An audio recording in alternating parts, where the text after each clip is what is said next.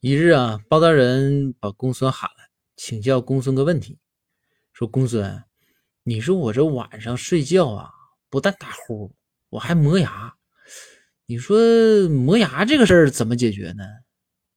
这公孙说：“说大人啊，说这个磨牙这个事儿啊，没啥解决的方法，但是呢，可以变通着解决。”包大人说：“怎么个变通法呢？”公孙说。说你每天晚上睡觉之前呢，嘴里头含一把黄豆。包大人说：“这怎么这样的话就不磨牙了？”公孙说：“不是，你第二天不就有豆浆喝了吗？”